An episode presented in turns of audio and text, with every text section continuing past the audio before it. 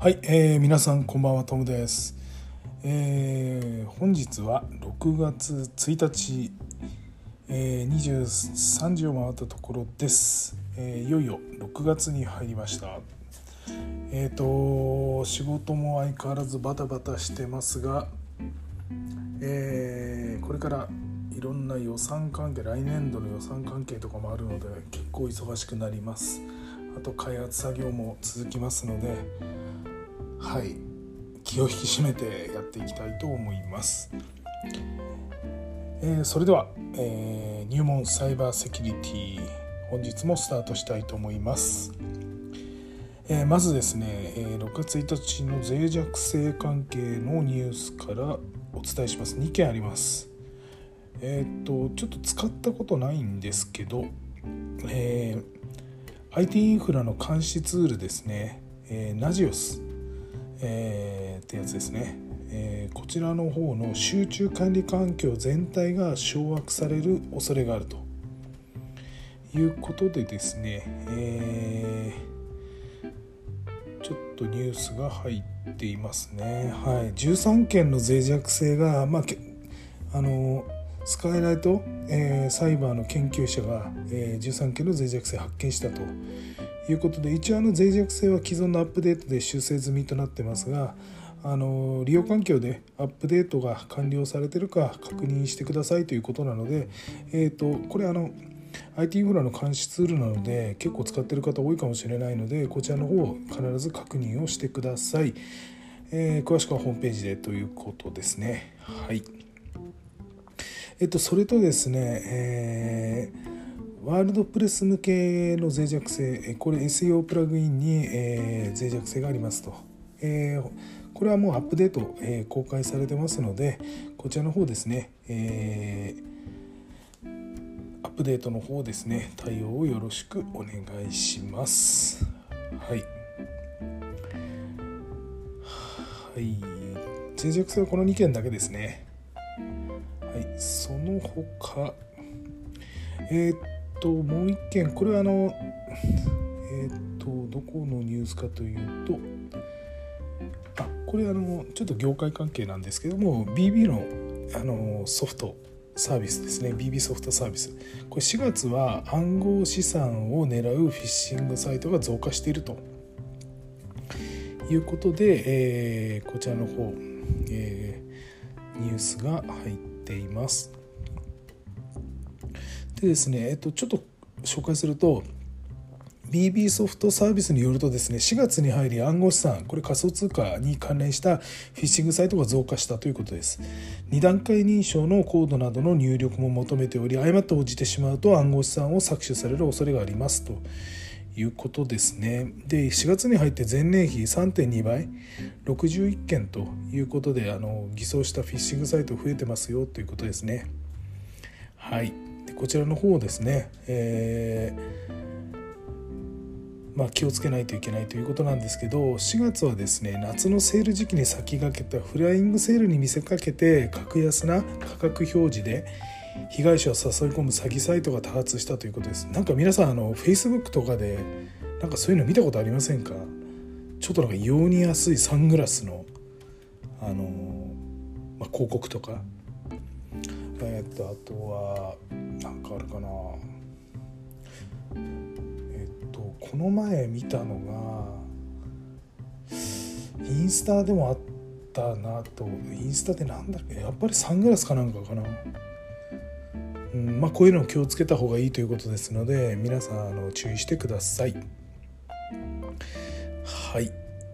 それではですねその他のニュースですがえー、っとですね。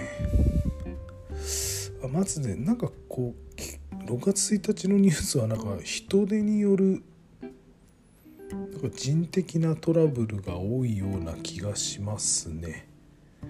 はい。ちょっと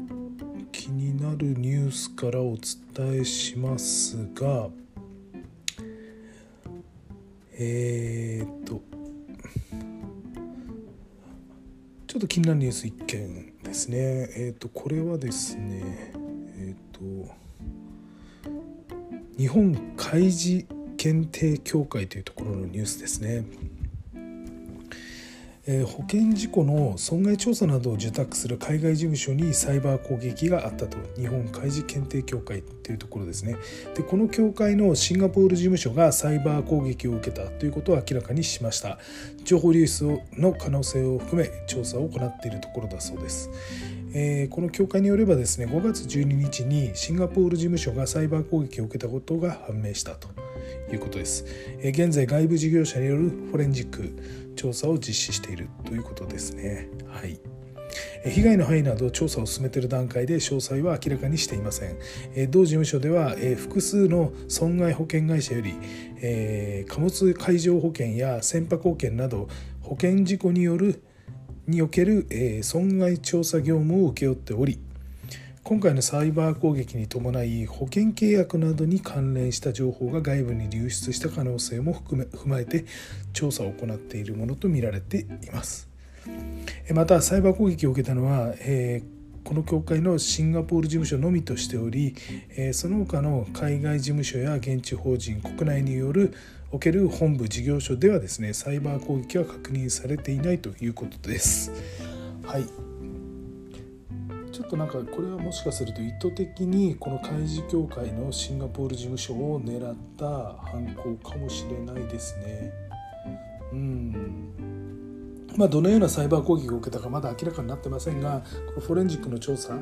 えー、外部事業者によるフォレンジック調査こちらの結果を少しあの、ま、あの情報を待ちたいなと思います。ちょっとこういうのは勉強になるんであのまあ情報が出次第またお話ししようかと思うんですけれどもなかなか公表してくんないかもしれないですね。やり手口とかああいうのあんまり明かさないかもしれないな。なんか僕は個人的にどうしても知りたい方なんでこれ知りたいなと思ってるんですけど。まああの、えー、追加で情報入りましたらこちらの方をまた、えー、ニュース、えー、として取り上げたいと思います。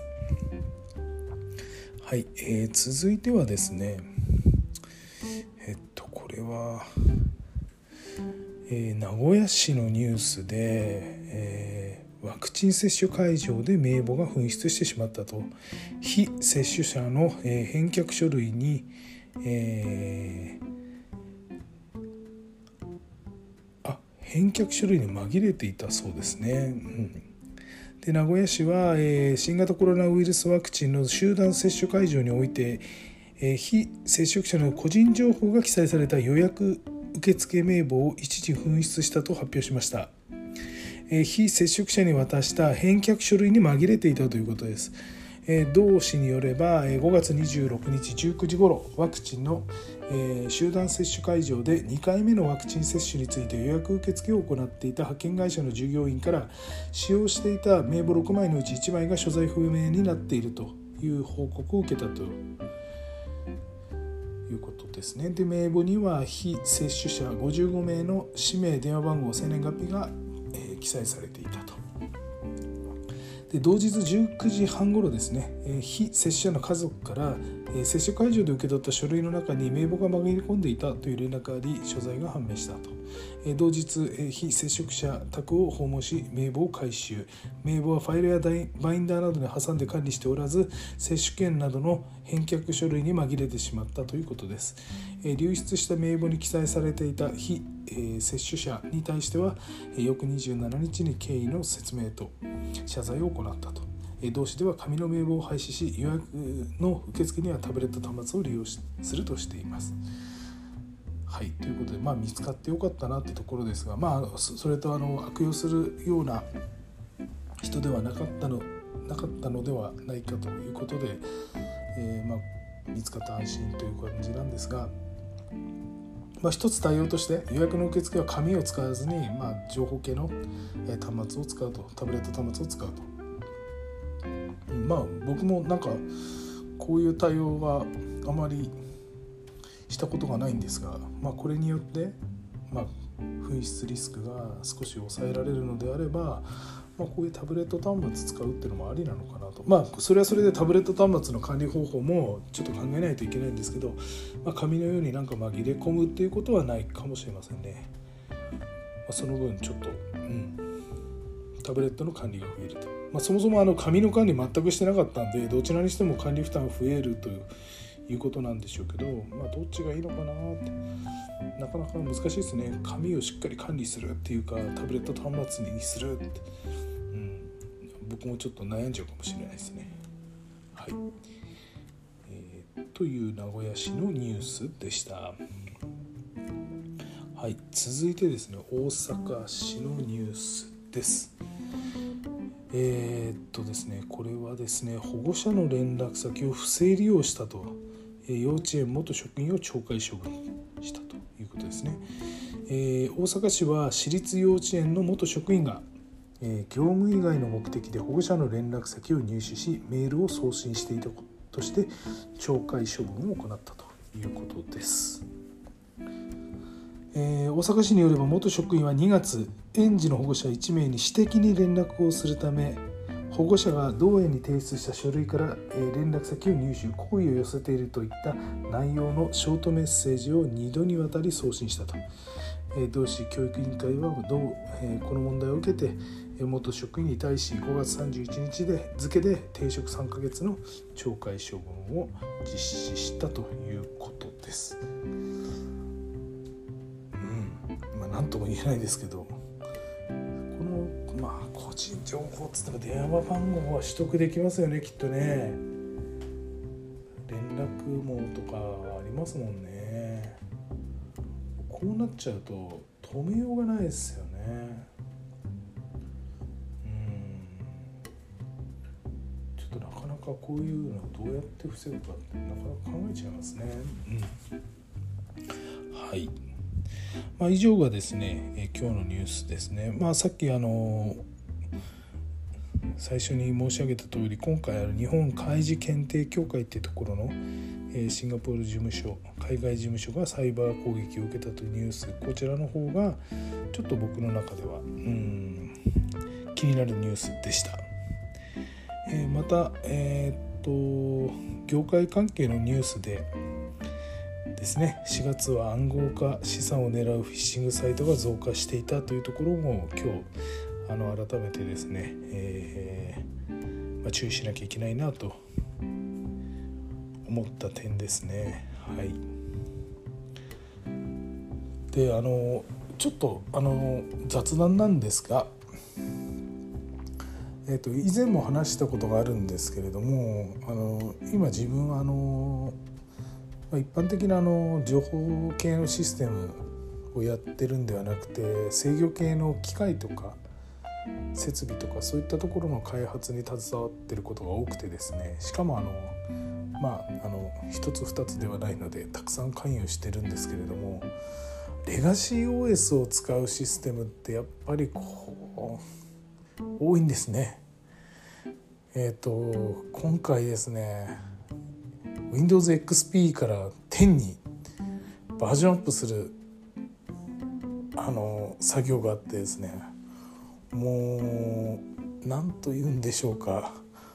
もう一回もう作り直しみたいなもんですね。機能追加とかないんですけど、まあ、同じものをバージョンアップするんですがもう作り直しですよね。初めてなんですね。XP から10ってこれどうすんのっていう話でまあまあ、やり方はもう委託先に任しちゃうんですけど初めてなんで上司に説明すると「なんで今まで XP なんか使ってたの?」って言われて「いやそれは10年も使ってますからね」なんて言って。前回の更新の時はギリギリ XP が手に入ったんでもうあの Windows7 は出てたんですけど XP がまだ手に入ったんでこれはあの FA 系のパソコンファクトリーパソコンですね。工業用パソコンというか。で XP で更新したんですけれどもその前 NT だったんですね。すごいですね。20年動いて NT から XP でずっと動いてたんですね。おっかないですよね。しかもこのパソコンすごいんですよ。365日ずっと電源入れてるんですよ。10年間。全然壊れないんです。ものすごい優秀なパソコンでしかも保守も10年ついてるんですね。普通パソコンって、まあ、無償保守1年。まああったとしても例えばレッツノートとか優勝で4年とか。パナソニックのレッツノートとか、まあ、その程度かなと思うんですけどこういう端末って保守がめっちゃ長いんですよね。金払って部品さえあればずっと直し続けるんですね。だからレガシー OS として動くんですけどセキュリティ面まあ外部とのネットワークがつあのつながってないって言えばつながってないんでそれでいいんですけど、まあ、セキュリティ面はもう全然考慮してないんですよね。本当にこれでいいのかって気がしてちょっと次はなんか違うなんかセキュリティのあのもともとセキュリティの考え方会社全体であるんですけどそこから全然あの例外扱いされてきたんですけどやっぱりそれってまずいなと思ってなるべくその例外扱いはやめようかなと思っててるんですけど次どんなセキュリティ対策があるかなって今ちょっと考えてるんですけどなかなかこういいアイデアが浮かばなくてですね費用対効果もあるんであとあの制御系の機械ってあの電源入れて立ち上がるとあのあそうそうそうあの基本的に100ボルトの電源入れるといきなり立ち上がるんですよ。電源ボタンを押すって行為がないんですね。FA 系のパソコンでいきなり電気が入って立ち上がるんですよそれで立ち上がった瞬間に、まあ、OS が立ち上がった瞬間にいろんなあの、まあ、周辺の機器とかセンサーとかいろんなものとこう通信を始めるんですね。でその時にあのセキュリティソフトとかがぐるんぐるん回り回り始めると通信異常っていうかあのレスポンスタイムアウトとかになるので正直入れたくないっていうのもあるんですね。多そうは言ってもやっぱり例外扱いで何も入れてなくてもし何か不測の事態が起きた時にいや分かってたんですけど何も入れませんでしたなんて言えるかどうかっていうとなかなか言えないのでまあ今後どういうの入れようかなとちょっと悩んでます。まあ、製品としてはいくつかあるんですけど一番有力なのは、まあ、ホワイトリスト方式かなと。普通あのまあ、身の回りのパソコンとかに積んでるセキュリティ対策ソフトってあののあのブラックリスト方式で、まああのまあ、ブラックリストまさに、えー、やばいやつはあのピックアップして排除するみたいなそういうイメージですけどホワイトリストって逆に決まった例えば実行ファイルしか動かさないと。実行ファイル3つって言ったら3つ以上動かないと。で何か他のものが想定外のものが動いたら一応あのソフトがあの、えー、動いて、えー、検知して、えー、まああの警告のシグナルを上げるとかそういった形要は決まったものしか動かない、えー、悪いものは排除するんではなくて決まったものしか動かないっていうあの、まあ、最近流行ってはきているんですけれども、えー、そういうものもあるので、まあ、そういうの入れようかなと。ただ本当決まったものしか動かないっていうのもちょっと怖いんですよね。本当に決まったものって何なのかっていうところをしっかり把握しておかないといけないんで。ちょっとこれからの課題かなと思います。やっぱりセキュリティすごい考えないとまずいなって本当常々思いますね。世の中こんな状態ですからね。サイバー攻撃に遭っちゃって。あの仕事が滞るとかそういうのはちょっと許されない職場なのでちょっと考えなきゃいけないなと思いますはい、えー、それではですね今日の、えー、ニュースのを、え